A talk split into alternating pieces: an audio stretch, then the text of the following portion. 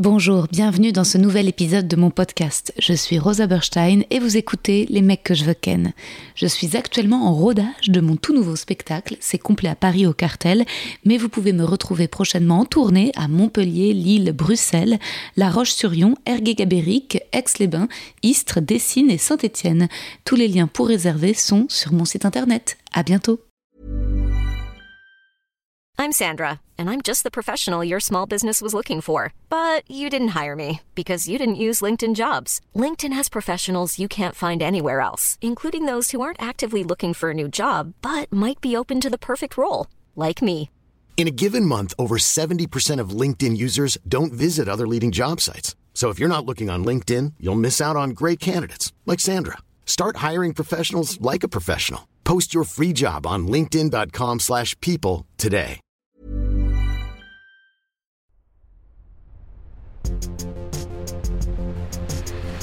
Les mecs, les mecs, les mecs que je veux ken. Mes oursins, mes oursonnes. Aujourd'hui, je reçois la troisième camarade du podcast Spotify Hotline de l'été, après Chloé et Naya, Laetitia Reboulot. Journaliste passionnée depuis l'enfance, Laetitia avait co-créé le journal de son école primaire et elle s'amusait à imiter Claire Chazal devant sa télé. Nous avons beaucoup parlé de grossophobie à l'occasion de la sortie de son livre Journal de bord d'une grosse, disponible en exclusivité sur la plateforme Doors Stories. De mon côté, je suis toujours à Belle-Île. Aujourd'hui, il fait pas très beau, donc je reste un peu avec ma mère à l'hôtel. On a bien baroudé hier. La pauvre s'est cassé la gueule en vélo électrique, donc là, elle est bien contente de se reposer. Moi, j'essaie de bosser, mais il n'y a pas beaucoup de réseau. J'ai lu un très beau livre, Homme, d'Emmanuel Richard, très sensuel et complexe. Elle me l'avait envoyé. On s'est écrit sur Insta. On va se rencontrer à la rentrée à la Nouvelle Scène. On boira certainement un coup après mon spectacle. Je lirai ses romans précédents et l'inviterai dans le podcast. Je me demande si je ne vais pas cesser les éditions d'hiver et d'été avec les femmes pour tout mélanger que la programmation soit mixte et variée toute l'année, et surtout basée sur le calendrier et les dispos, les actus, non pas sur le genre, quoi. Je rentre mercredi prochain de Belle-Île, puis je repars jeudi, je vais jouer mon spectacle à Belfort, re-retour le vendredi, quelques machines, ménage, voir mon chat, garder mon bébé neveu adorable, et redépart dimanche prochain le 21 pour Los Angeles. Je vais à nouveau tourner dans un court-métrage de Marina Ziolkowski, qui avait réalisé Extra Large avec Barbara Butch et Bérangère McNeese. J'avais partagé la BO du film dans le podcast et surtout les liens de teaser, etc. sur Insta. Je resterai à LA jusqu'au 2 septembre, ça va encore être une sacrée aventure.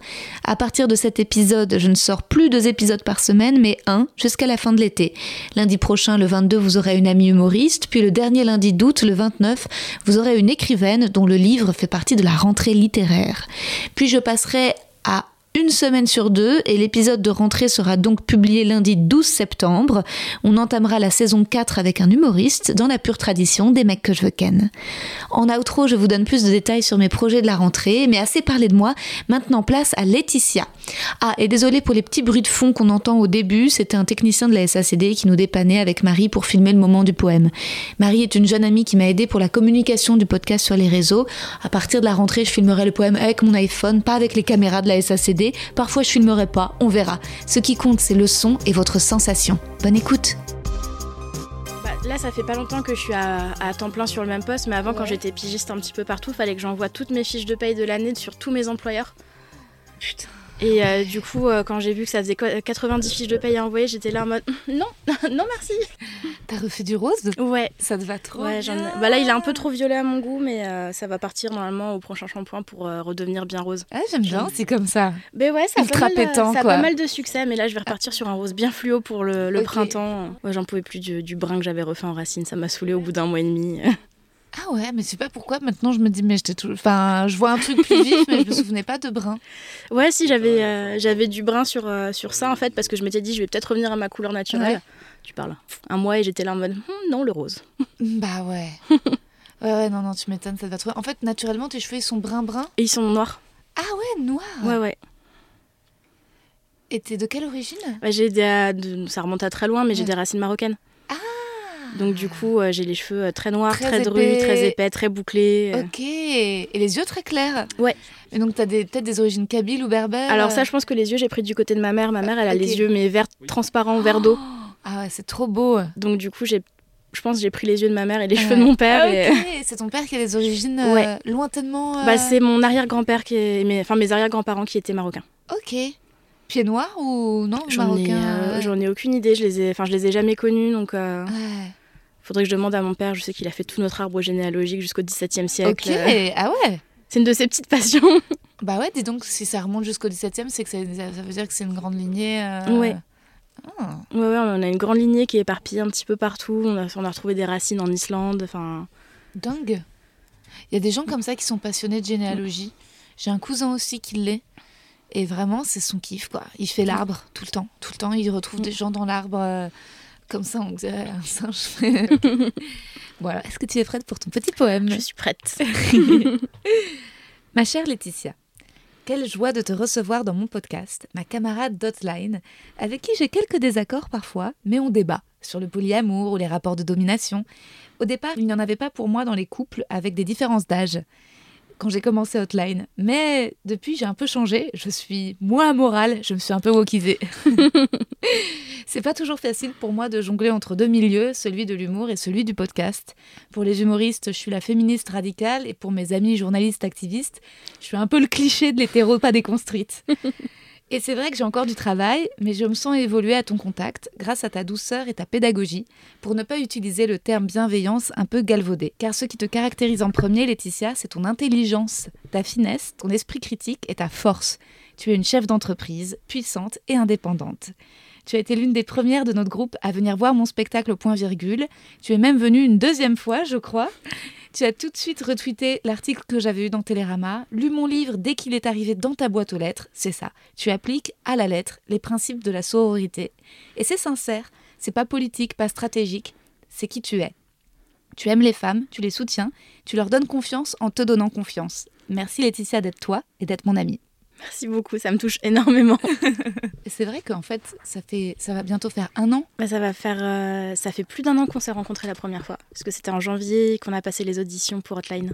Ah ouais Moi, je sais pas pourquoi dans ma tête, on se connaissait depuis juillet dernier. Mais Ah quoi que non, on a, on a été contactés en janvier Ouais, et je crois qu'on a passé les auditions en avril peut-être. c'est ça. Ça a commencé à partir d'avril. Ouais, donc il y a pile Bah, un il y a an. pile un an. Et c'est fou parce que en fait, on se connaît hyper bien. Enfin, tu sais, c'est genre l'amitié express.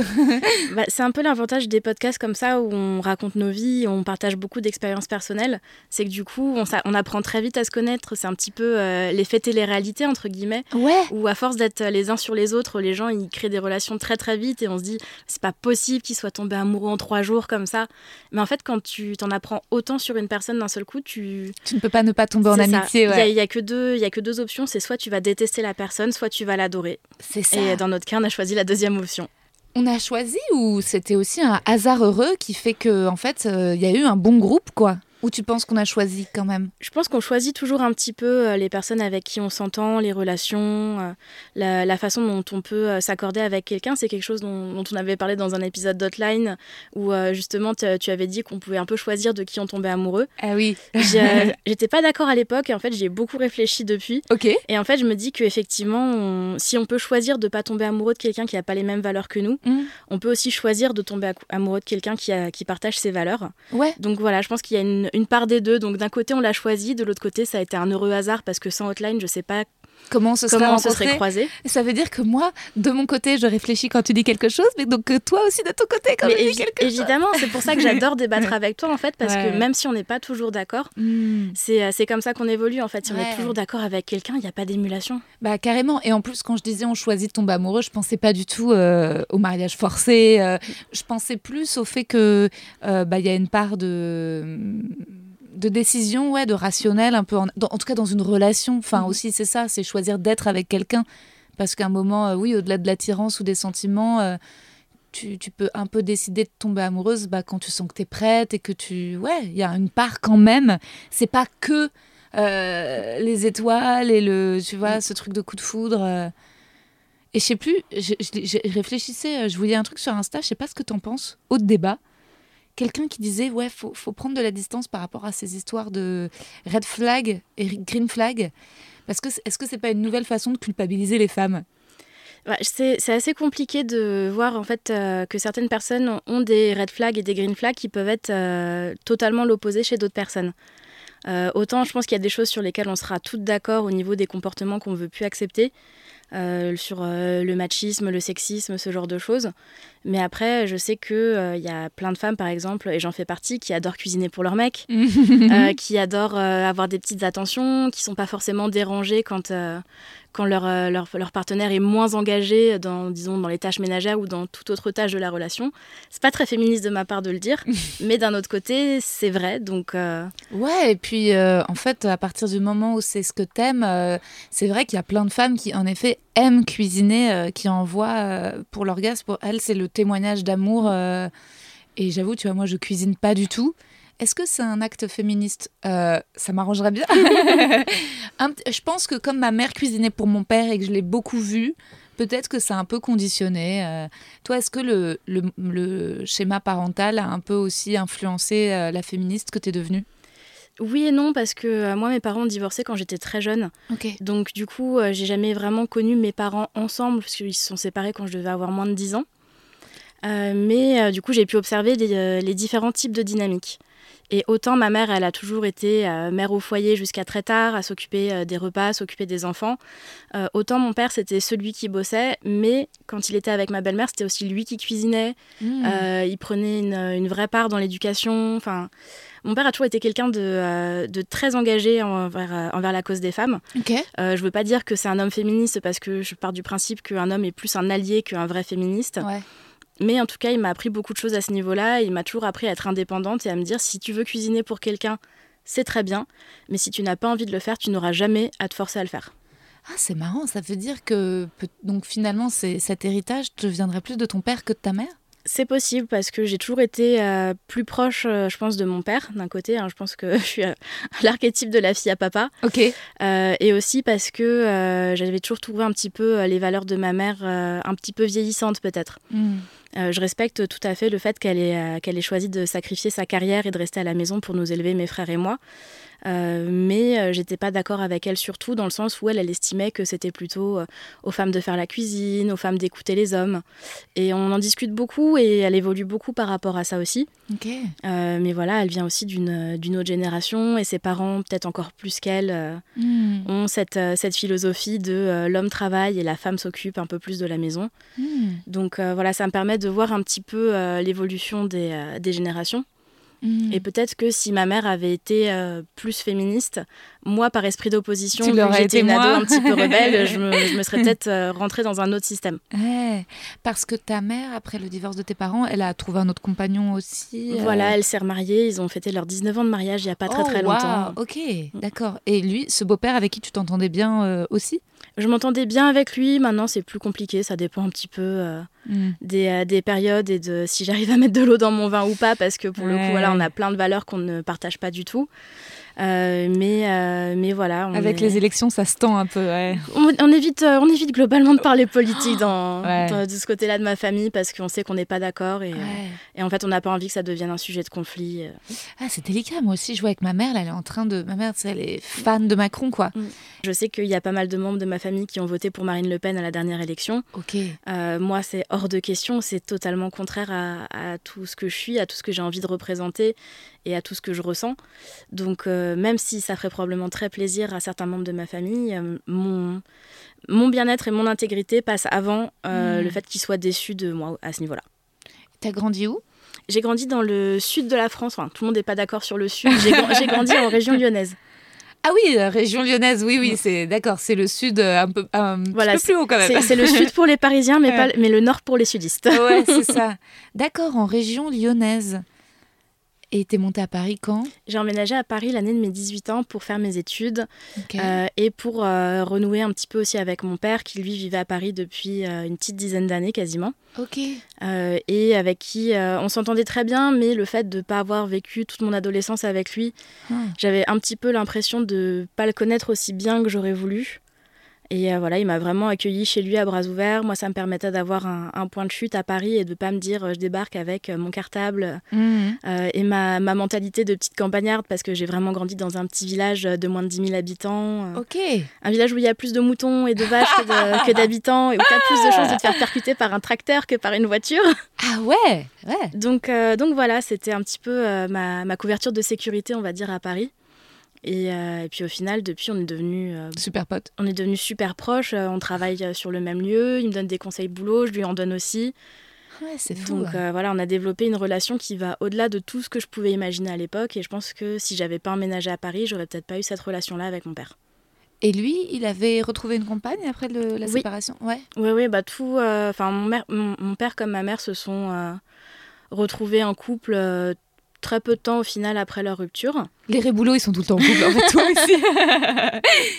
Mes petits frères seront peut-être pas d'accord, mais peut-être que, que sur ça, ouais. Et euh, oui, mon père s'est remis en couple avec quelqu'un que j'ai eu beaucoup de mal à accepter au début. Euh, les premiers mois ont été très très compliqués parce que bah, j'avais aussi cette mentalité de la petite fille euh, qui était triste que son père soit plus tout le temps à la maison. Du coup, c'était un petit peu tu m'as volé mon papa. Mhm. Euh, J'étais très jalouse. Mhm. Et en fait, euh, ça a fini par se décanter. Et euh, ma belle-mère est une personne absolument formidable que j'aime de tout mon cœur. On est très proches et je la considère comme une des personnes les plus merveilleuses de cette planète d'ailleurs. Euh, voilà, je, je l'adore. Et puis en plus, c'est la mère de mon petit frère et de ma petite sœur. Donc Mmh. forcément, on a, un- on a quelque chose qui, qui est très fort entre nous. Mm. Vous êtes une famille recomposée, c'est ça T'as C'est deux, ça. deux frères euh, biologiques et deux. Et... Alors, en tout, j'ai cinq frères et sœurs. ok. J'ai euh, un grand frère et trois petits frères euh, du côté de ma mère. Uh-huh. Et euh, un petit frère et une petite sœur du côté de ma belle-mère. Et on est tous du même père. Mais de tes parents, tu es la seule. Non, on est, on, est on est quatre du premier mariage donc de mes parents. Ok. Et j'ai en- deux demi. Et deux demi. Voilà. Ah oui, quatre.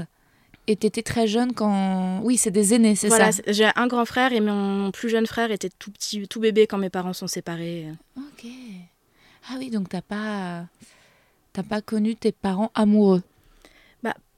Pas, pas au point de m'en souvenir en tout cas, parce Ouais. que forcément, euh, quand t'as quand t'as moins de 10 ans, c'est difficile d'avoir des souvenirs précis de tes parents, parce que c'est un peu la période où quand t'as deux adultes qui s'embrassent autour de toi, t'es un peu en mode bah vous êtes dégueulasse. Donc euh, j'ai pas énormément de, de souvenirs de mes parents amoureux, mais j'ai toujours des souvenirs de mes parents qui, en dépit de leur divorce, se sont toujours bien entendus parce qu'ils ont toujours fait passer notre bien-être avant euh, les désaccords que eux pouvaient avoir. D'accord. Ah ouais. Mais cela dit, tu, tu voyais moins ton père quand même qui lui était à Paris pendant que toi tu grandissais dans cette. euh, C'est ça, bah, je le voyais les vacances et les week-ends quand je pouvais aller euh, à Paris aussi. Euh, mais du coup, bah forcément, euh, Tu je l'as vraiment retrouvé. C'est ça, à 18 ans. Ouais. Ouais, ça a dû... Oui, c'est c'est particulier. Et, et, comment tu... Aujourd'hui, tu parles... Enfin, tu poses sur Instagram et t'es hyper belle et t'assumes vachement ton corps, mais est-ce que ça... tu- Enfin, on en a peut-être déjà parlé dans des épisodes d'Hotline, mais je trouve que dans les épisodes d'Hotline, on parle vachement de la vie contemporaine. Et c'est pour ça que moi, aujourd'hui, j'avais envie de- un peu de te poser des questions sur ton enfance, en fait, sur euh, la petite fille euh, Laetitia, euh, tu vois, euh, justement, le, le, le, le rapport à ton corps, comment ça... Comment, est-ce que ça, ça est tout de suite, justement, dès l'adolescence, au moment où tu t'es rebellée, tu t'es dit, en fait, voilà, bah, je vais assumer, en fait, de... Voilà, de ne pas faire un 34 ou euh, ou tu as passé par une phase euh, où c'était pas évident immédiatement Ça n'a pas été évident pendant une bonne partie de ma vie. D'ailleurs, je me suis rendu compte il y a quelques années en feuilletant les albums photos euh, de ma jeunesse que en fait j'avais très peu de photos de moi. Euh, soit parce que je me débrouillais tout le temps pour être la personne derrière la caméra, soit parce que j'allais me cacher un petit peu derrière les autres. Euh, parce que bah, quand tu grandis en étant euh, la petite fille grosse, t'as as toujours un petit peu envie de te cacher parce qu'on te fait des réflexions, on te dit que t'es pas comme les autres. Euh, moi, ma mère a toujours été très mince pendant ma jeunesse et donc du coup, elle me, elle comprenait pas en fait comment elle, elle pouvait euh, être mince et faire attention et comment moi, euh, peu importe les, les régimes que j'ai pu m'imposer pendant mon enfance et mon adolescence, et Dieu sait qu'il y en a eu, euh, j'étais pas mince. Et tu sais pourquoi? Et ben, je sais pas, je pense qu'il y a un mélange de, de plein de choses. Il y a, j'ai, enfin, j'ai, je me suis battue contre des troubles du comportement alimentaire depuis très jeune. Euh, j'ai toujours eu un très mauvais rapport avec la nourriture parce que j'ai fait mon premier régime, je devais avoir 7 ou 8 ans. Ah ouais. Parce que déjà à l'époque, euh, j'étais grosse alors que. euh, Enfin, j'étais grosse. Entre Seul- guillemets. entre guillemets, parce Ouais. que quand je regarde les photos maintenant, je, je, vois, je trouve pas ça choquant. Mais euh, disons que j'étais plus rondelette que, euh, que des petites gamines filiformes. Et du coup, j'ai commencé les régimes très tôt et du coup, ça m'a donné un très très mauvais rapport avec la nourriture contre lequel je me bats encore aujourd'hui. Et, euh, et voilà, et je, du coup, j'essaye de me déconstruire par rapport à tout ça. Je vois une psy, je vois une nutritionniste qui, euh, avec laquelle on fait beaucoup de travail à ce niveau-là. Euh, et j'essaye d'accepter aussi que ça fait sans doute un petit peu partie de ma morphologie. Euh, Il y a toute une partie de ma famille, euh, on, est, en fait, on est beaucoup à, être euh, en surpoids dans ma famille. Et euh, je sais que euh, pour avoir fait des analyses très récemment, je suis en très bonne santé. Ouais. Contrairement à ce que, à ce que me disent tout le temps euh, les rageux sur Internet qui Ouais. disent ah, tu dois être blindé de cholestérol, euh, tu dois avoir du diabète. Bah non, j'ai des analyses qui, qui sont tout à fait dans la, dans la norme d'une personne mince. Donc euh, voilà, je sais que euh, c'est pas une question de, de manque de volonté. Euh, parce que voilà, j'ai toujours fait du sport, j'ai fait du volet pendant 5 ans, j'ai fait de la natation et de la danse pendant 10 ans. Euh, donc, euh, donc voilà, je pense que ça fait peut-être aussi un petit peu partie de ma, ma morphologie et j'ai décidé d'arrêter de me battre contre ça.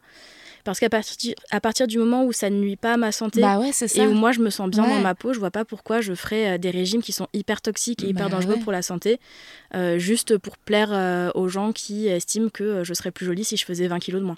Oui, surtout qu'en plus, il y a des femmes très minces qui sont en très mauvaise santé. Enfin, Exactement. C'est ça aussi bah, le risque, quoi. Mais c'est fou. euh.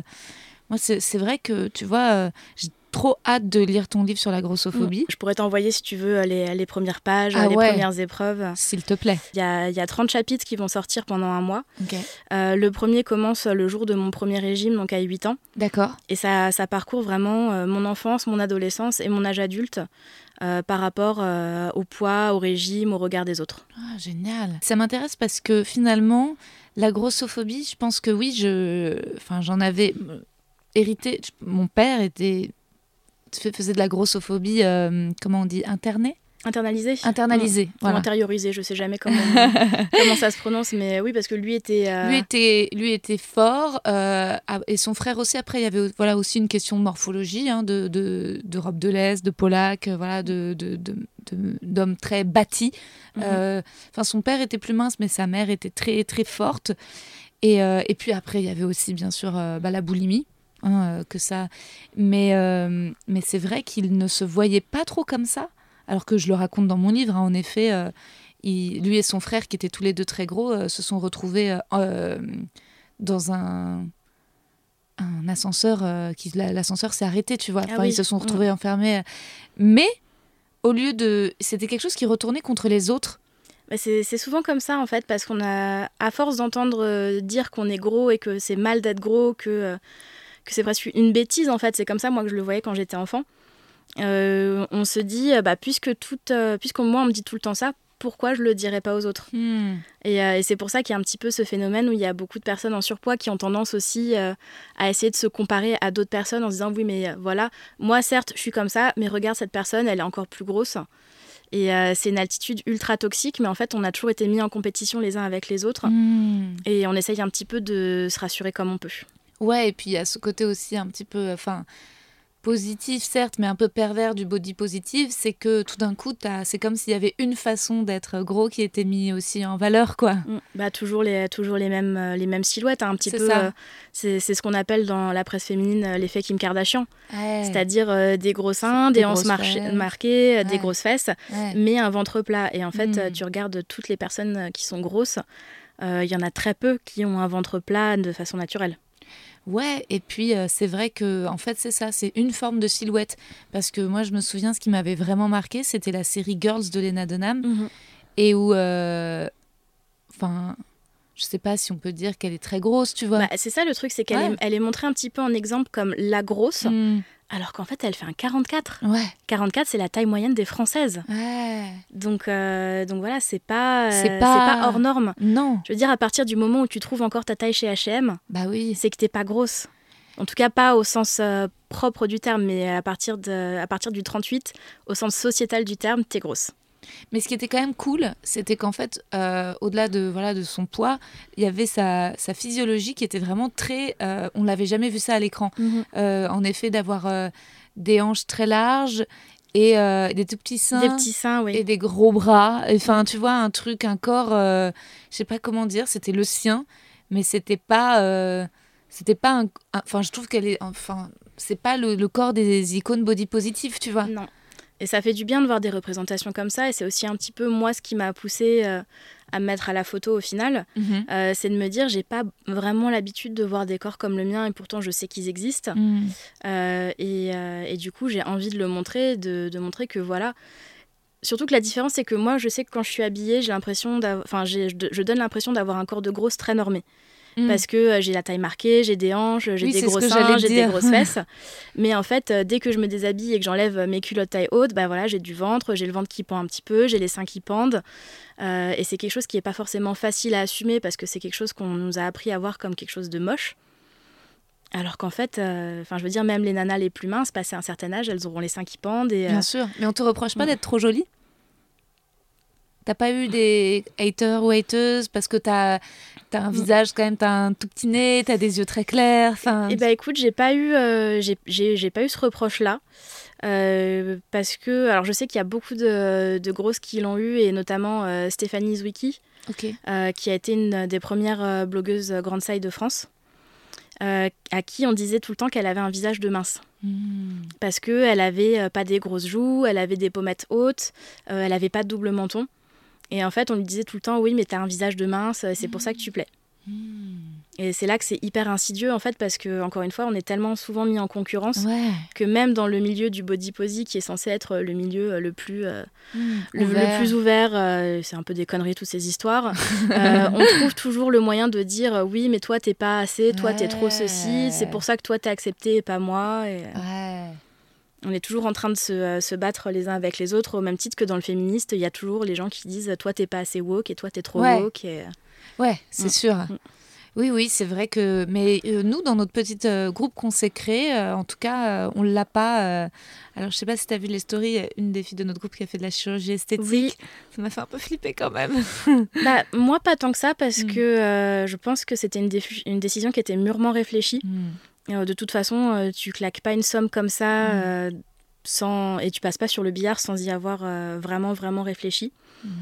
Et euh, en fait, euh, moi, j'ai rien contre la chirurgie esthétique. Je trouve que c'est très bien que les gens qui en sont incapables euh, puissent s'assumer comme ils le sont et puissent s'aimer et se plaire. Mais que si vraiment ça te rend malade et que et que tu n'y arrives pas, bah passe par la case chirurgie. Hein. C'est quelque mmh. chose qui existe, donc pourquoi, pourquoi s'en priver? Toi, c'est jamais un truc que tu t'es dit, tiens, je, vais le faire, euh, non? Euh, pendant, Quand j'étais plus jeune, je me disais, oh là là, quand j'aurai 18 ans, euh, je vais faire une liposuction, comme ça, je serai mince et enfin, on arrêtera de me faire chier avec tout ça. Mmh. Et en fait, j'y ai, réfléchi et je me suis dit, mais est-ce que j'ai vraiment envie de m'imposer une chirurgie à risque mmh. juste pour qu'on arrête de m'emmerder? Est-ce que j'ai envie de prendre le risque de mourir sur une table d'opération juste parce que euh, j'ai des gens qui me disent ah ah t'es grosse. Mm. alors que bah oui je suis grosse et en fait euh, moi ça me va très bien comme ça. Ouais. Ouais c'est clair mais c'est euh, et donc tu te, tu, te, dis que finalement c'est récemment que as, que tu l'assumes aussi aussi joyeusement c'est ça? C'est ça ça fait ça fait quelques années que que je travaille sur moi par rapport à ça euh, et euh, l'écriture de, ce bouquin m'a appris beaucoup de choses parce qu'en fait, euh, du coup, j'ai été obligée de replonger dans mes souvenirs d'enfance. j'ai retrouvé des, vieux, des vieux journaux intimes que j'ai relus. Mmh. j'ai retrouvé des vieilles photos où j'étais super fière de prendre la pause avec des copines à des anniversaires. Mmh. Et je me disais, en fait, moi, j'ai jamais vraiment eu conscience, avant qu'on me le dise, que j'étais grosse mmh. et j'ai jamais, j'ai jamais eu l'impression de ne pas être jolie. C'est-à-dire qu'en fait, euh, c'est là que je vois qu'en fait, la grossophobie, c'est quelque chose de très construit. C'est qu'en fait, à partir du moment où tu personne qui va te dire t'es pas normal, t'es pas jolie, tu ressembles pas à telle fille dans les magazines ou à telle fille dans un film, tu vas pas te poser la question. Et, euh, je pense que tu as dû le vivre dans le, dans le milieu de, la comédie et surtout en, tant qu'actrice. Parce que c'est un milieu qui est hyper grossophobe et qui est hyper sexiste et qui est tout le temps en train de comparer les nanas les unes aux autres. Bah, c'est terrible et en fait, euh, moi, hélas, j'ai vécu beaucoup de grossophobie de la part des femmes. Euh, j'ai pas eu, euh, j'ai plus, j'ai eu des, remarques peut-être de mecs un petit peu maladroites ou quand j'étais enfant, j'étais en effet bouboule mm. et donc je me faisais traiter de grosse vache. Et puis j'ai perdu du poids au CM2 et en 6e. Et puis, mais donc je me souviens des garçons à l'école à cette époque-là. Mais à l'âge adulte, euh, c'était vraiment toujours les, costumières, quoi, et les stylistes. Euh, voilà les femmes et, les, mecs gays aussi, Parce que c'est des personnes, euh, encore une fois, euh, à qui on a tellement euh, passé de mm. temps à leur répéter ceci ou cela que, tu vois, c'est un petit peu, c'est pas un reproche que je fais entre guillemets, mais je sais que quand je fais des articles sur la grossophobie mm-hmm. ou des tweets ou des posts Instagram, j'ai tout le temps des gens qui viennent me dire c'est pas possible que tu sois grosse et heureuse. moi, je suis un ancien gros. et je suis Ah. plus heureux depuis que j'ai maigri. Mais, euh, et j'ai envie de demander à tous ces gens-là, je fais oui, mais est-ce que tu es heureux parce que tu as maigri et que du coup tu te sens mieux dans ta peau? Ou est-ce que tu te sens mieux parce que tu as maigri et que du coup tu ne te tapes plus tout le harcèlement et, euh, et toute la Mm. grossophobie qui arrive à tous les, à tous les niveaux dans ta vie? Mm. Ouais, c'est fou. hein. C'est fou. euh, et c'est vrai que ça, j'y ai été confrontée encore plus en faisant la rencontre de Barbara Butch. Mhm. Et où, euh, où là, euh, elle, c'est quand même du niveau d'un handicap, tu vois, notamment pour prendre l'avion, au point de parfois d'hésiter d'aller au théâtre euh, à cause des sièges. euh, Et, euh, et c'est vrai qu'elle euh, elle m'y sensibilise vachement. Parce que tu vois, Mm. euh, samedi dernier, c'était, euh, j'ai eu une carte blanche à, Oui, à euh, au Grand- Hellfest. Ouais. Il y a eu un petit, Mm. euh, un petit incident, en fait. Ah. Euh, bon, je pense que quand cet épisode sortira, ça sera longtemps, ça sera cet été, donc euh, bon, euh, c'est pas, c'est pas à chaud. Mm. Mais en fait, le vendredi soir, tu vois, j'avais euh, des artistes sur scène pour faire euh, euh, des impros. En fait, on faisait un action vérité géant, donc je leur Mhm. posais des questions. Et, et puis, à vérité, ils devaient raconter une anecdote. Et, si- et le public devait savoir si c'était vrai ou faux, si c'était un poisson d'avril. Et c'est pas facile, Grande Contrôle, parce que c'est une halle, tu vois, donc il y a un Oui. bruit de fond quand même très, très. pour des artistes qui ont l'habitude de jouer dans des théâtres, tu vois, là, c'est pas évident. Et, euh, et donc, ils étaient un peu en surenchère parce qu'ils avaient envie de me faire plaisir et que ce soit drôle. Et, euh, et, euh, et d'un coup, il y a l'un des artistes qui. bah, justement, la question, c'était est-ce que tu as déjà fait de la chirurgie esthétique? Mhm. Et il raconte que, bah, que, que oui, en fait, ça se trouve que c'était vrai, qu'il il a fait une liposuction de, du cou. Mhm. Euh, mais avant de. Et comme ils veulent le raconter de façon euh, drôle, il décrit, euh, il dit qu'il était euh, gonflé et il dit euh, comme euh, Monica euh, dans Friends quand elle Ouais. était grosse. Voilà, il fait cette blague.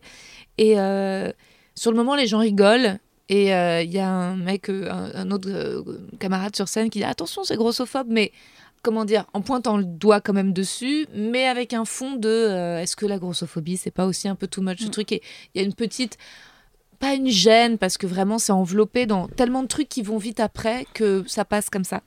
Moi, ce que je vois pas, c'est qu'à ce moment-là, Barbara, elle se casse en fait. Elle était Mm. dans le public à ce moment-là et euh, elle n'a pas supporté en fait. Elle a trouvé Mm. ça hyper lourd et elle a trouvé que c'était particulièrement indélicat dans un événement où les gens étaient censés savoir qu'elle était programmée après. Ouais. Tu vois. Euh, moi, heureusement, je la vois pas partir à ce moment-là parce que je pense que je me serais effondrée. Euh, mais euh, à la toute fin, au moment où elle doit monter sur scène, je vais la chercher et elle me dit Rosa, ça c'est pas possible. Moi, j'ai pas à m'infliger ça. Mhm. C'est pas safe. J'étais malheureuse, tu peux pas savoir. Je me suis liquéfiée. Et elle voulait pas monter sur scène avec les autres artistes présents, donc je les ai fait sortir les autres. Et les autres, ils en sont pas rendus compte. Ils étaient vraiment, ils étaient dans leur délire. Et puis, et puis c'est, comment dire, c'est comme le racisme ordinaire. C'est vraiment de la grossophobie ordinaire parce qu'ils Bah, ne ça. pas une minute, ils se sont rendus compte. euh, c'était pas, euh, j'en ai entendu hein, des blagues méchantes. C'était, c'était pas de cet ordre. Enfin, c'était, c'était un truc de langage, quoi, euh, un peu, enfin, un truc un peu. Et puis moi, de ma faute, moi aussi, qui les ai mis dans cette situation, euh, dans un truc où le bruit est compliqué, où ils doivent sortir l'artillerie lourde et où on va parfois sortir une vanne un peu. J'en ai fait plein dans Hotline, un peu beauf. Alors que moi, j'ai pas d'excuse parce que Hotline, c'est vraiment genre confiné, tu vois. Mais. euh, et puis bon, son set, a- elle a commencé à jouer. Finalement, ça- elle s'est détendue. J'étais là, je la regardais. Je pense qu'elle sentait tout mon amour. Et, euh, et puis elle a fait un set incroyable. Les gens étaient en folie. Et après, on a discuté. Et je me suis excusée. Et elle m'a dit. Et puis on a vraiment pris le temps de parler. Elle m'a dit, mais tu sais, voilà. euh, si moi je réagis pas comme ça, qui réagit comme ça, quoi, en fait, tu vois? Bah oui, parce qu'on a tellement. euh, Enfin, la société en règle générale a tellement l'habitude d'entendre ces blagues. Euh, Enfin, je veux dire, c'est facile de faire des blagues sur les gros. Parce que ça te permet de te rassurer et te dire, moi je suis mieux que cette personne parce que moi je suis mince. Alors que tu as des personnes qui sont très minces naturellement et qui ne font aucun effort et qui ne mangent que de la merde et qui. Mm. Voilà. Euh, et en fait, euh, ce, que, euh, ce que plein de personnes ne se, rendent- ne se rendent pas compte avant d'avoir vécu ce type de, de discrimination, c'est que c'est pas juste une petite blague. Mm. C'est la- parfois c'est la blague de trop, c'est parce que t'en as entendu 35 avant dans la même journée, Hmm.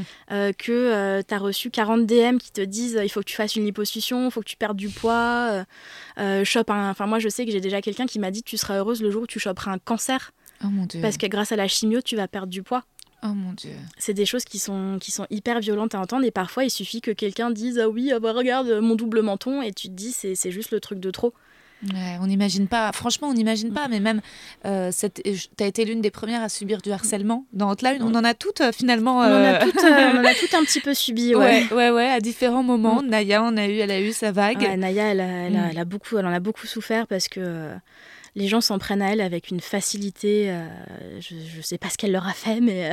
Ouais, c'est terrible. Toi aussi, mm. c'était la première, c'était des, bah, sur les premières photos qui ont été partagées par Spotify. J'ai eu des, des magnifiques euh, montages de mon corps euh, sur euh, le Muppet de Miss Piggy, des comparaisons avec Peppa Pig, ce genre de choses. C'est très intelligent. Hein. Franchement, j'en viens pas. Et je, je, c'était la première fois de ma vie hein, que que je voyais ça, en fait, vraiment à ce niveau-là. Et d'ailleurs, j'ai rencontré Barbara en août, mais et déjà à ce moment-là, je, je, découvrais, parce que tu vois, moi, c'est aussi un peu récent, les réseaux sociaux. Mhm. Et, euh, et, pareil, quand j'ai eu mon bad buzz, avec, quand il y a le gros mascu qui a fait sa vidéo, le youtubeur, tu oh, sais. Quelle, euh, quelle, grosse merde, lui aussi. Ah Elvire, elle me disait, il faut que tu ailles signaler tout machin. il y avait plein de choses. Je, crois, je suis même pas allée signaler la vidéo. Ah, moi, j'y suis allée. Ah ouais, c'est vrai. J'y suis allée, euh, j'ai envoyé euh, tous mes collègues et tous mes pigistes le faire. Mon mec l'a signalé aussi. Oh, t'es trop mignonne. Non, la vidéo, c'était vraiment n'importe quoi. Il n'y avait pas de fond, pas de forme. C'était euh, un mec dans sa complaisance de se dire Moi, j'ai une paire de couilles, donc forcément, je suis plus drôle. Et avec une, une, femme, et ça va être très méchant ce que je vais dire envers elle, mais qui est juste là pour servir de prétexte et, et jouer les pique et dire ah Oui, oui, tu as raison, je suis d'accord. Et pourtant, je suis une femme, donc c'est la preuve que ce que tu dis n'est pas déplacé. Euh, et, non, en fait, cette vidéo était entièrement déplacée, elle n'avait aucun intérêt. Ouais, j'ai reçu, en fait, euh, moi je suis pas allée la voir, j'ai vu, j'ai reçu pas mal de messages. Ensuite, en effet, euh, ouais, ouais, j'en ai reçu beaucoup d'insultes. Mais bon, en fait, peut-être que tu vois aussi, enfin, alors je vais pas excuser cette vidéo que je ne connais pas parce que je suis pas allée la voir, mais je sais qu'il il a sorti hors contexte quelque chose de très violent que j'aurais dit, euh, enfin que j'ai dit dans le podcast avec Monsieur Poulpe où euh, où je disais que j'étais pas attirée par les hommes petits et je le dis pas comme ça, je le dis, euh, je les scanne pas comme des hommes, mm. c'est ça, voilà donc donc de la petitophobie Enfin, je sais pas comment on appelle je sais ça. Pas comment. Euh, je sais pas c'est quoi le terme. En tout cas, c'est vrai que et je me souviens que c'était quand même un peu une discussion qu'on avait eu une fois dans Hotline. Je crois que dans un des tout. Je me demande si c'était pas dans le premier épisode. Ouais. Où Elvire et moi on n'était pas d'accord, on était à fond derrière les mecs petits. Vous trouviez ça trop violent. En mm. fait, ma façon de m'exprimer, et vous trouviez, et, et c'est vrai, et moi, je voulais pas revenir dessus parce que j'étais là, et je disais, j'ai le droit de pas être attirée par les mecs petits. Après, il y a une différence entre j'ai le droit et ensuite les comment dire, la façon dont pour faire des blagues, j'exprime ça mm. et où euh, je peux exprimer. Tu vois, je dis, je les scanne pas comme des hommes c'est euh, c'est très violent en fait. C'est très violent, mais après il faut aussi euh, remettre, remettre les choses dans leur contexte. C'est un podcast. C'est-à-dire que c'est un podcast, c'est de l'humour. Enfin, moi mm. j'ai écouté beaucoup d'épisodes des mecs que je veux mm. ken tout le monde en prend pour son grade. Hein. Euh, les grands, les petits, euh, les beaux gosses, les moches. Donc, euh, moi, je pars du principe qu'à partir du moment où tu te moques de tout le monde et de toi-même en premier, c'est ça. Tu peux te permettre de, faire ce genre de blague du moment que quand tu, quand tu blesses vraiment quelqu'un personnellement, mm. et pas forcément toute une, toute une catégorie, mais quelqu'un personnellement, mm. je sais que toi, tu présenteras toujours tes excuses à cette mm. personne. Et, euh, et, voilà, enfin, il y a beaucoup de, de, mecs qui comparent en mode oui, les femmes elles veulent pas sortir avec des mecs petits, euh, alors pourquoi nous on devrait sortir avec des grosses? Sauf qu'en fait, euh, c'est il y a une différence entre discrimination classique entre guillemets et discrimination systémique. Ouais. C'est c'est pas la même chose. Ouais. Et une des raisons pour lesquelles les femmes ne veulent pas sortir avec des mecs petits, c'est aussi pour une une question de, de, bonne vieille culture patriarcale où on nous hmm. apprend que euh, la femme, elle doit sortir avec un mec qui est grand, un gros hmm. balèze qui va la protéger. Hmm, et, euh, et, que voilà, à partir du moment où une nana sort avec un mec qui est plus petit qu'elle, euh, elle va tout de suite être considérée comme une dominatrice, une meuf qui veut écraser son mec. Enfin, moi, je suis déjà sortie avec un mec qui faisait. il n'était pas plus petit que moi, mais il faisait, il faisait plus ou moins ma taille. Du coup, il suffisait que je mette des talons pour être plus grande que lui. Ouais. J'étais aussi plus grosse que lui. Donc tout de suite, euh, je, passais pour un peu pour l'ogresse. Euh, qui, euh, qui, veut écraser son mec. Et du coup, je sais que quand j'étais en public avec lui, j'étais toujours la meuf la plus mielleuse et la plus gentille du monde. Mm, mm. Justement parce que j'avais pas envie de donner cette image de, de, la charge de nana émasculatrice. quoi. C'est ouf. Mais bien sûr, et c'est vrai que moi j'ai été beaucoup avec des mecs maigres. J'étais adolescente, j'aimais bien le style un peu rocker, tu sais, les gars qui portent des, portent jeans, des jeans Ouais, donc ça c'était à fond ma cam. Euh, et, c'est vrai que donc j'ai pas j'ai pas toujours été attirée du tout part des archétypes de virilité. Je crois que même les mecs trop musclés, ça me dégoûte, tu Mm. vois. euh, mais euh, mais c'est vrai que sur la taille, je pense que c'est pas pour excuser les femmes, c'est pas une excuse facile, mais je, je vois dans ta thèse aussi le fait que nous, on va être jugés derrière. Bah c'est ça. Ouais. Tout le monde va être jugé et c'est Mm. c'est encore une fois c'est la faute du patriarcat parce que c'est le patriarcat qui veut ça. Ouais. Euh, je, je me suis pris un, un énorme un shitstorm, je vais arriver à le prononcer, sur Twitter il y a quelques semaines, ouais. parce qu'il y a une étude qui est sortie qui dit que 48% des hommes refusent de sortir avec des femmes qui, dont- qui ne correspondent pas aux normes de la société. Mm, mm. Et donc on ne parle pas de, euh, on ne parle pas de préférence physique, on parle vraiment de mecs qui n'assument pas de sortir avec des personnes. Et je me suis pris, mais euh, je crois, des pas loin de 3000 messages Putain. par rapport à ça, euh, de gens qui disaient non mais on va quand même pas se forcer à sortir avec des grosses, avec des handicapés, avec des meufs poilues. euh. Et vraiment, ils mettent tout sur le même niveau. Ils se Oh. rendent pas compte de la violence que c'est pour euh, les personnes qui sont dans ces catégories. Et en fait, ils, euh, ils comprennent pas la différence, entre, encore une fois, entre euh, attirance physique Hmm. euh, et attirance sociétale. Mais carrément, c'est fou quand même la violence de ces, de ces incels et, et c'est, effrayant. Et en plus, franchement, je. Hiring for your small business? If you're not looking for professionals on LinkedIn, you're looking in the wrong place. That's like looking for your car keys in a fish tank. LinkedIn helps you hire professionals you can't find anywhere else, even those who aren't actively searching for a new job but might be open to the perfect role. In a given month, over 70% of LinkedIn users don't even visit other leading job sites. So start looking in the right place. With LinkedIn, you can hire professionals like a professional. Post your free job on linkedin.com/people slash people today. je trouve quand même que les meufs, on est. En fait, c'est vrai qu'on est cool quand on juge les gars. Alors, ils disent oui, vous aussi, vous êtes violente quand vous parlez des mecs. Moi, j'ai toujours eu des copines qui, qui parlaient tout de suite du charme, qui parlaient tout de suite de ce que le mec lui avait dit, qui parlaient du discours. euh, Il est gentil, il est drôle, euh, il me fait rire, il est élégant. tu enfin, sais pas ce qu'il a fait, Mm. tu vois, et non pas voilà à quoi elle ressemble.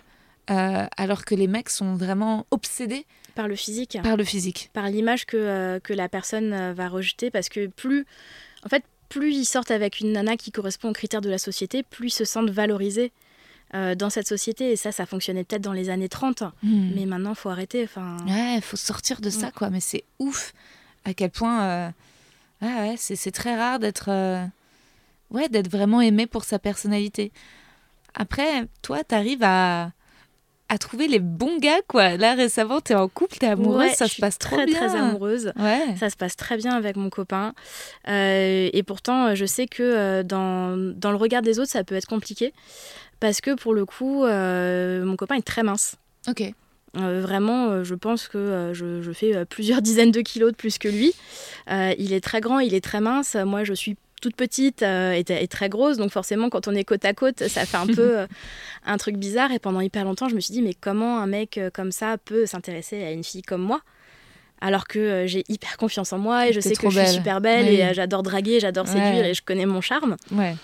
Et en fait, euh, j'en ai beaucoup discuté avec lui. Il fait, mais en fait, c'est moi qui me pose cette question tout le temps. Ah. Euh, je me demande comment une meuf aussi belle, aussi confiante, euh, aussi sûre d'elle, aussi intelligente a pu accepter de sortir avec moi. Et en fait, voilà, on se rend compte qu'il faut aller euh, au-delà Mm. De, de toutes ces apparences parce qu'en fait, euh, derrière les, la coquille, entre guillemets, il y a tellement d'autres choses qui font qu'un couple fonctionne ou ne fonctionne pas. Et après, il y a aussi quand même pas mal de mecs, à l'inverse, en effet, des, des fétichistes. Euh, T'en as peut-être déjà rencontré. Ouais, les Ouais. fétichistes, euh, c'est quelque chose d'assez insidieux parce qu'il faut, euh, il faut trouver un petit peu la, la ligne entre euh, les mecs qui, euh, qui te, à qui tu plais euh, et les mecs à qui tu plais parce que ils ont une obsession. Mm. Euh, et, euh, et voilà, et quand, en fait, quand à partir du moment où il te fait des compliments, ça tourne toujours autour de ton poids Mm. euh, ou à des comparaisons en mode Ah ouais, moi j'aime que les grosses, euh, j'adore ton gros ventre, j'adore tes grosses fesses. Oh, tu veux pas remanger un petit peu, allez. Oh non, tu vas pas perdre du poids et faire un régime. Ça, ça peut paraître gentil, mais en fait, ça tombe dans un, dans un fétichisme qui est pas, qui est pas forcément plaisant et. Euh, je, je le vis moi en tant que personne grosse, mais je sais que, euh, que des, personnes, euh, des personnes de couleur le vivent encore plus que moi.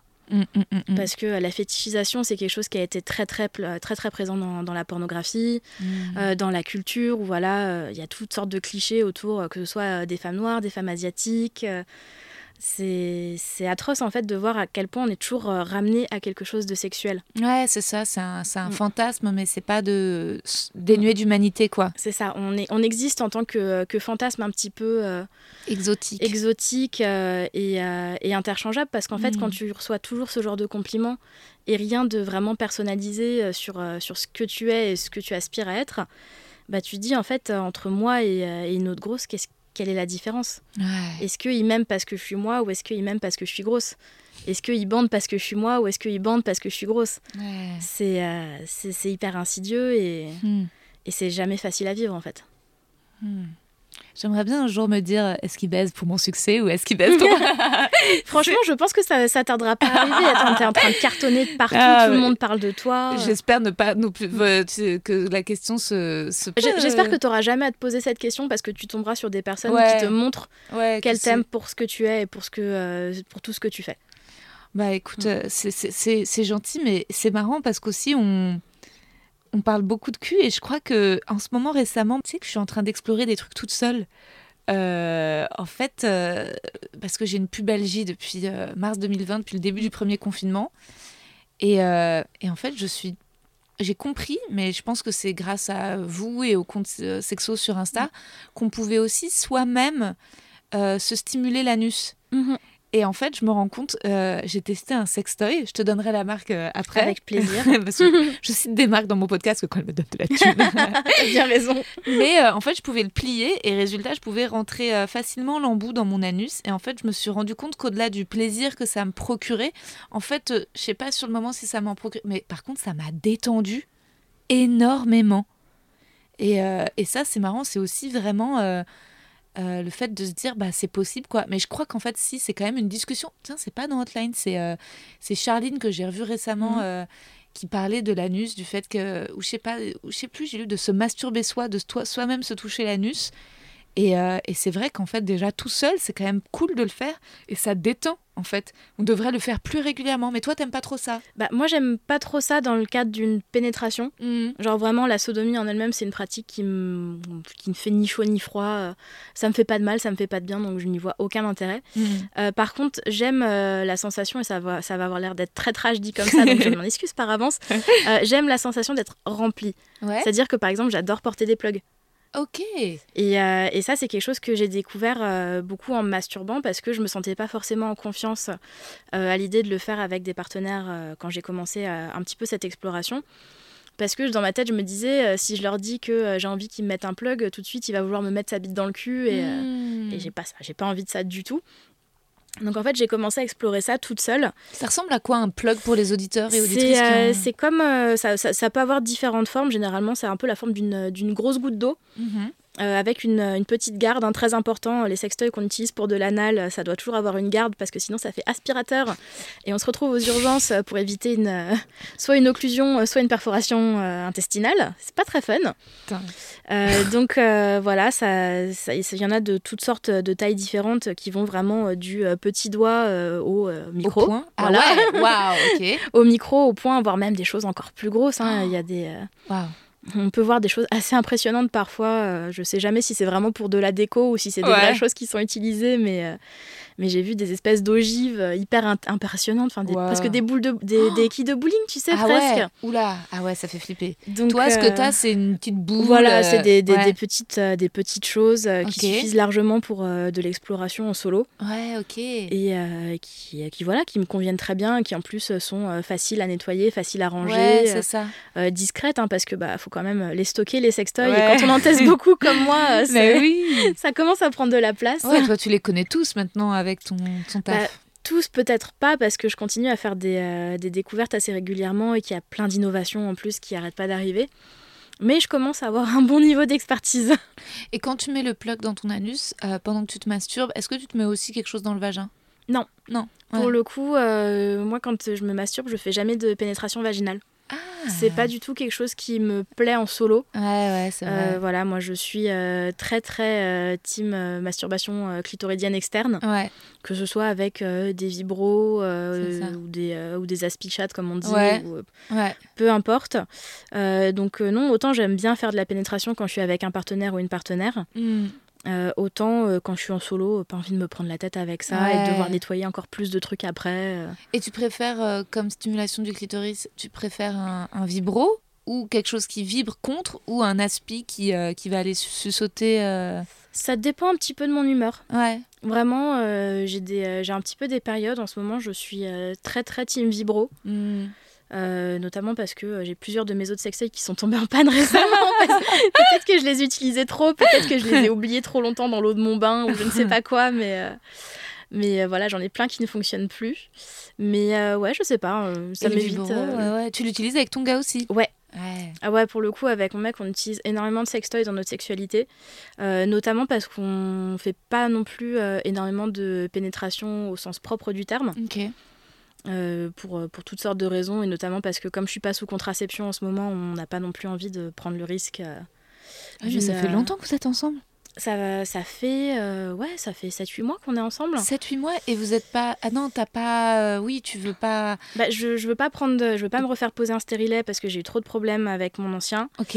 Euh, je veux pas reprendre de contraception hormonale parce que Hmm. ça me rendait malade à chaque fois et que ça me flinguait toute ma libido. Ok. Donc on est en train de, euh, de- d'explorer un petit peu les différentes éventuali- éventualités. Et en attendant, quand on veut faire de la pénétration, on met des capotes. Ouais, d'accord. Mais à côté de ça, il y a tellement d'autres choses qu'on peut faire en Oui. matière de sexe que... Puis surtout, au bout de 6-8 mois, est-ce que tu as encore envie de mettre la capote avec À un moment, tu t'en lasses quand même. Bah écoute, euh, moi pas spécialement. Moi j'ai Mm. jamais eu de problème avec la capote et même avec mon ex avec qui on est resté 9 ans. Euh, vu que je prenais pas, j'ai pas pris de contraceptif pendant la grande majorité de notre relation. euh, je crois qu'on a passé 7 ou 8 ans avec la capote en fait. Ah ouais, ok. À partir du moment où ça dérange ni l'un ni l'autre, pour moi c'est une très bonne option. Et euh, est-ce qu'avec son nouveau copain, vous, vous avez déjà abordé la question de, des désirs d'enfant ou c'est encore un sujet? On en a déjà parlé parce que euh, moi je lui ai pas caché le fait que euh, j'avais très envie d'être maman, que c'était quelque chose que je voulais depuis longtemps euh, et que ça faisait partie des raisons pour lesquelles je m'étais séparée de mon ex parce que lui il se voyait pas avoir des enfants dans un futur proche et que moi si. Euh, forcément avec euh, le Covid et tout ce qui se passe dans le monde en ce moment, euh, la guerre en Ukraine, la situation sanitaire, le réchauffement climatique, c'est difficile pour surtout pour lui mais aussi de plus en plus pour moi de me projeter dans un avenir et de me dire est-ce que j'ai vraiment envie d'imposer tout ça à un enfant? Est-ce que c'est pas très égoïste de ma part? Donc on en discute régulièrement, c'est pas du tout un sujet qui est tabou entre nous. Euh, on sait qu'on a tous les deux envie de fonder une famille, Ok. euh, mais on sait pas encore euh, comment va, enfin quelle forme va prendre cette famille. Hmm. Et moi, je sais que j'ai toujours rêvé d'être, d'adopter et aussi d'être famille d'accueil pour, pour les enfants, notamment pour les ados.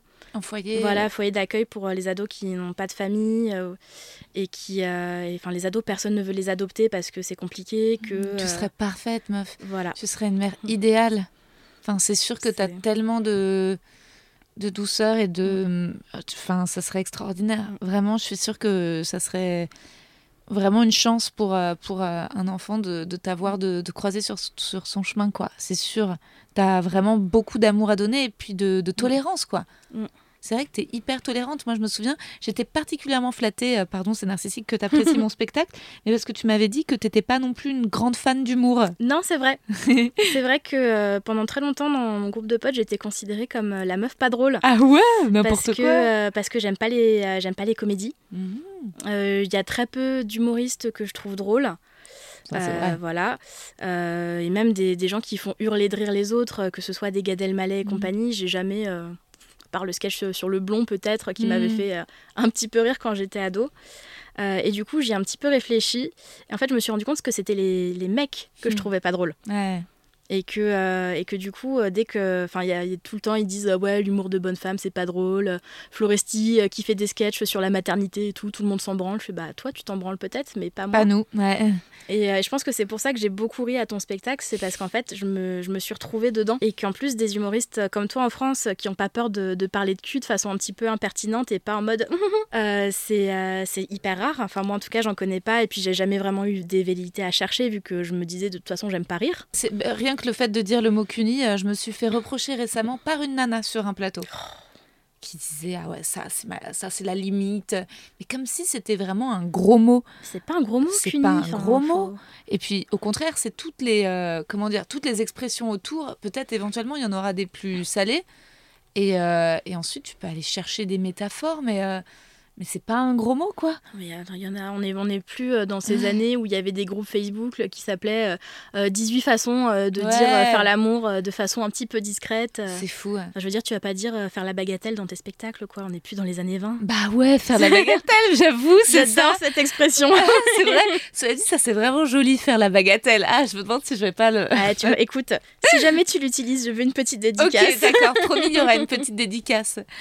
Bah, j'en profite pour passer au petit questionnaire de Proust. Oh. J'aime bien les questionnaires. La qualité que tu préfères chez un homme? L'ouverture d'esprit. La qualité que tu préfères chez une femme? L'ouverture d'esprit. Le principal trait de ton caractère? Souriante. Ce que tu apprécies le plus chez tes amis? J'ai failli répondre leur ouverture d'esprit, mais on va dire que je suis un petit peu répétitive. Euh, leurs goûts musicaux. J'ai pensé leur ouverture d'anus, aucun rapport. ton principal défaut. Euh, je me vexe très facilement. Ah ouais? Ouais. On- je sais qu'on dirait pas comme Ah ça ouais, non, on parce que, euh, en fait, je me vexe quand on, attaque des choses qui me tiennent très à cœur.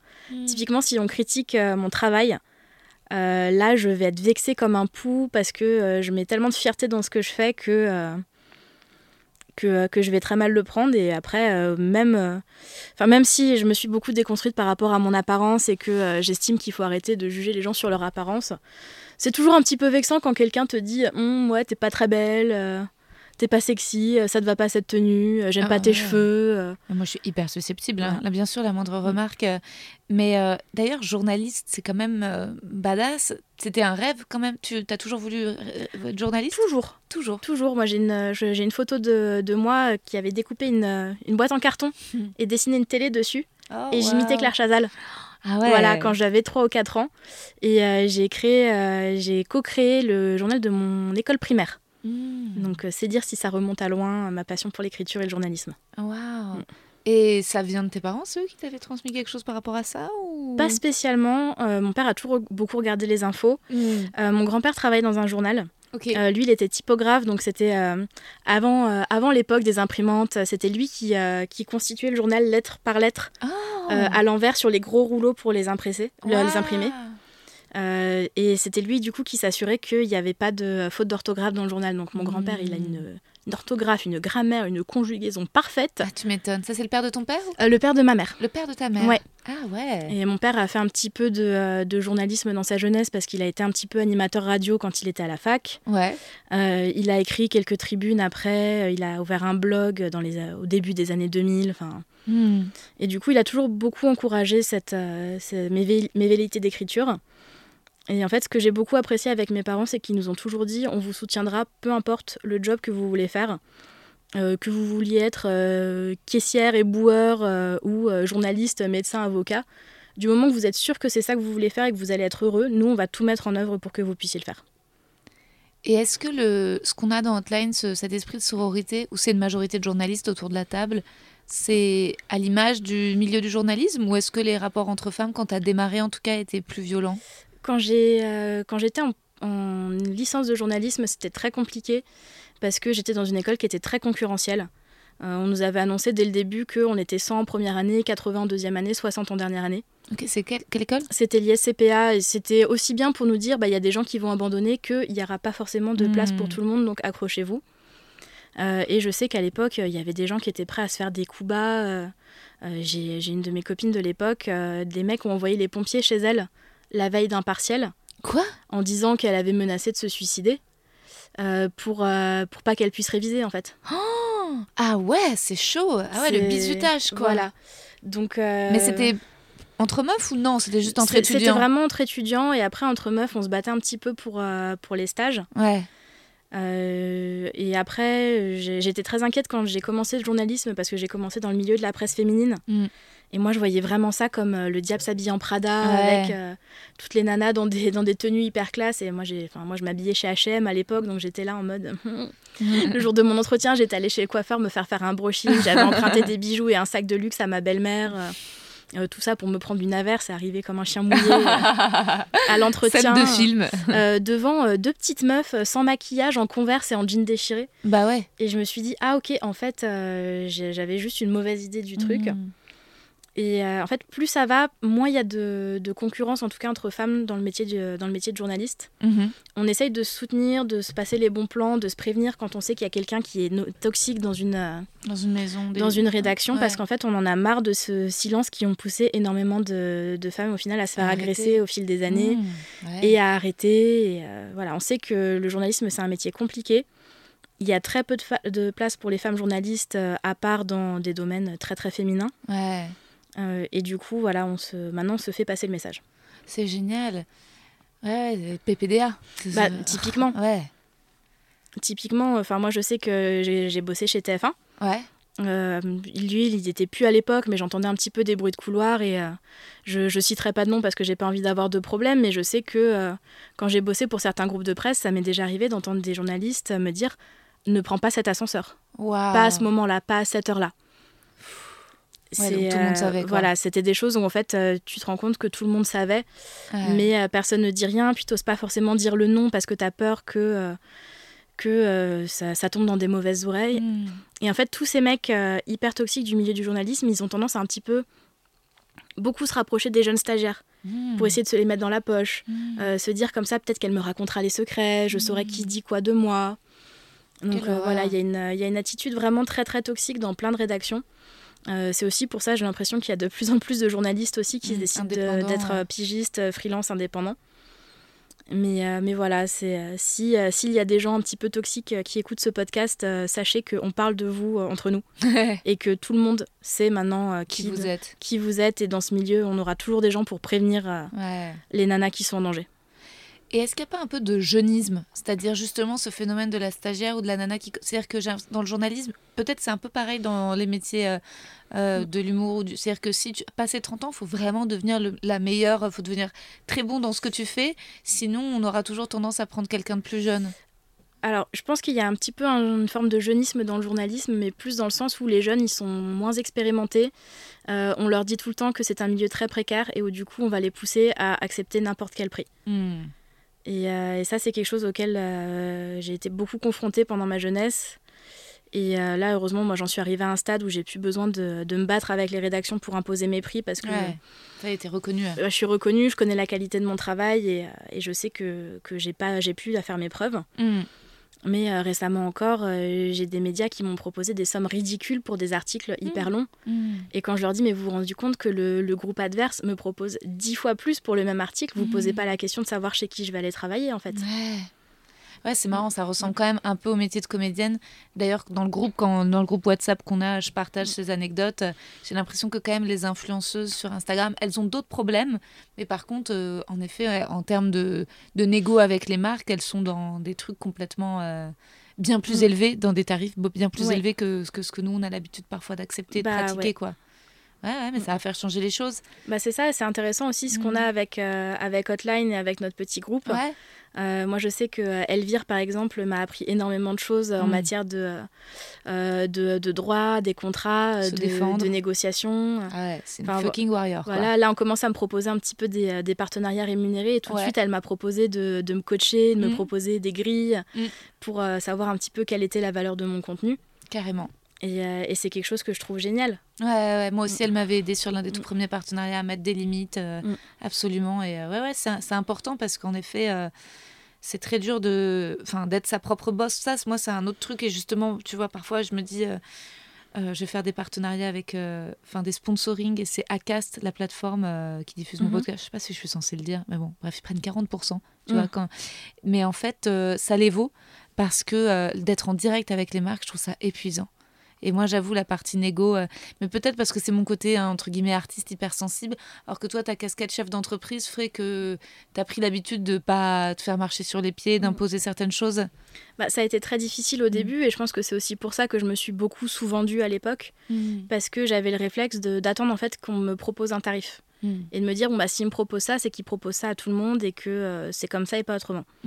Et en fait, j'ai euh, interrogé récemment une, une juriste spécialiste dans la négociation de euh, salaire. Et elle m'a dit, en fait, tu, à partir du moment où toi, tu proposes une somme, tu prends une position de pouvoir. Hmm. Et du coup, tu dis, mon travail mérite ceci. Ouais. Si vous n'êtes pas prêt à me proposer ça, c'est que vous ne voulez pas euh, ma qualité de travail. Ouais, il faut connaître sa valeur, quoi. Voilà. Et du coup, euh, récemment, au mois de décembre, j'ai prévenu quasiment tous mes clients euh, qui, qui, selon moi, me sous-payaient que j'allais augmenter mes tarifs. Ouais, Euh, Il y en a pour qui j'ai triplé mes tarifs. ouais. Et tout le monde m'a dit oui sans la moindre négociation. Hmm. Donc je me suis dit, putain, tout ce temps perdu, tout Ah cet argent gâché, ces vacances aux Maldives que j'aurais pu prendre avant le Covid. Ouais, mais c'est un chemin. Hein. Mais ben oui, mais c'est encore patriarcat. Hello, mais c'est vrai Mm. que c'était tellement mal vu pour une femme de de négocier justement. Mm. euh, tu vois, c'est une chose. euh, alors qu'un mec, c'est bien vu, il a du caractère. Une Bah nana, oui. elle se la pète. Et un mec. Puis elle est vénale. euh, Ouais, ouais, elle a perdu, elle a perdu la tête. Ouais, ouais, ouais, c'est un vrai, euh, c'est un vrai boulot. Moi, j'ai encore du mal parfois. à- Ce matin, tu vois, il y avait une nana qui m'appelle et qui était hyper, euh, hyper agressive. Faut que je te laisse, tu dois partir. Non, non, non, je regarde juste quelle heure il est pour. Oh. Va pas falloir que je tarde trop, trop. T'as raison. je, je- je me dépêche. De... T'inquiète pas. Ton occupation préférée, Écrire. ton idée du bonheur? Euh, une maison au bord de la mer. Quel serait ton plus grand malheur? Euh, ne plus pouvoir faire ce que j'aime faire. Donc, Donc écrire. Ce que tu détestes par-dessus tout? Euh, le patriarcat.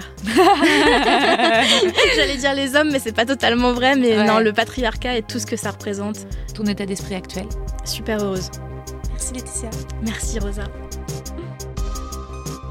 Et voilà mes oursons, c'était Laetitia Réboulot. Lisez son livre Journal de bord d'une grosse, disponible en exclusivité sur la plateforme Doors Stories. Et j'anticipe déjà vos questions. Oui, je souffre toujours de ma pubalgie, ma tendinite du pubis, c'était passé, puis là j'ai fait pas mal de vélo, c'est revenu, je sais pas à quoi c'est dû, ça repartira, c'est pas grave.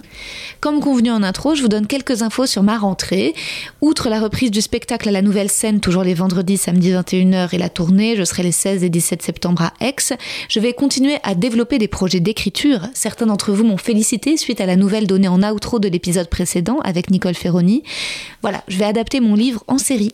J'ai même rencontré la potentielle réalisatrice ce matin à Belle-Île. C'était génial. Je dois continuer à bosser sur mon pitch et accoucher de 15 pages convaincantes. Parfois mes idées partent dans tous les sens et j'ai peur de m'y mettre parce que j'ai peur de mal faire. Mais il faut surmonter cette peur, mal faire, mal écrire, mal dire, puis revenir sur le doc, barrer, supprimer, reformuler, simplifier. C'est pas évident pour moi de revenir à l'écriture audiovisuelle car j'étais partie en assez mauvais termes avec cette forme.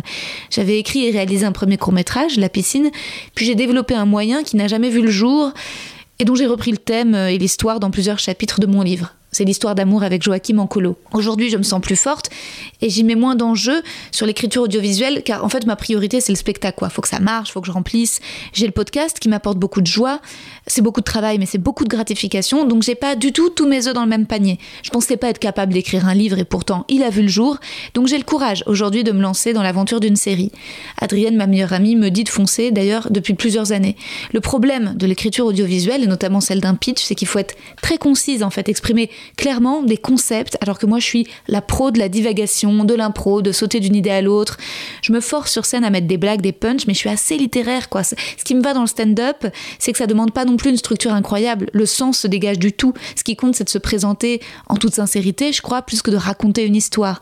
Moi j'ai peur des rebondissements fake. J'aime bien écrire des, des Et puis je me lance aussi dans un vrai travail d'adaptation et d'imagination, alors que j'étais euh, plutôt dans l'autobiographie quoi jusqu'à présent. Bref, plein de challenges, mais ça va aller.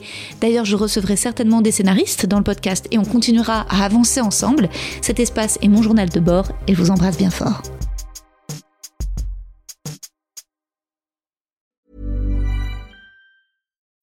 When you need mealtime inspiration, it's worth shopping Kroger, where you'll find over 30,000 mouthwatering choices that excite your inner foodie. And no matter what tasty choice you make, you'll enjoy our everyday low prices, plus extra ways to save, like digital coupons worth over $600 each week. You can also save up to $1 off per gallon at the pump with fuel points. More savings and more inspiring flavors make shopping Kroger worth it every time. Kroger, fresh for everyone. Fuel restrictions apply.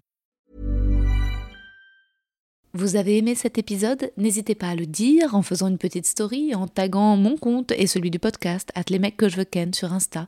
Vous pouvez également soutenir mon travail en venant voir mon spectacle, en lisant mon livre et en commentant sur YouTube les replays vidéo de mes chroniques sur France Inter. Je suis tous les mardis dans Zoom Zoom Zen. Merci, bisous.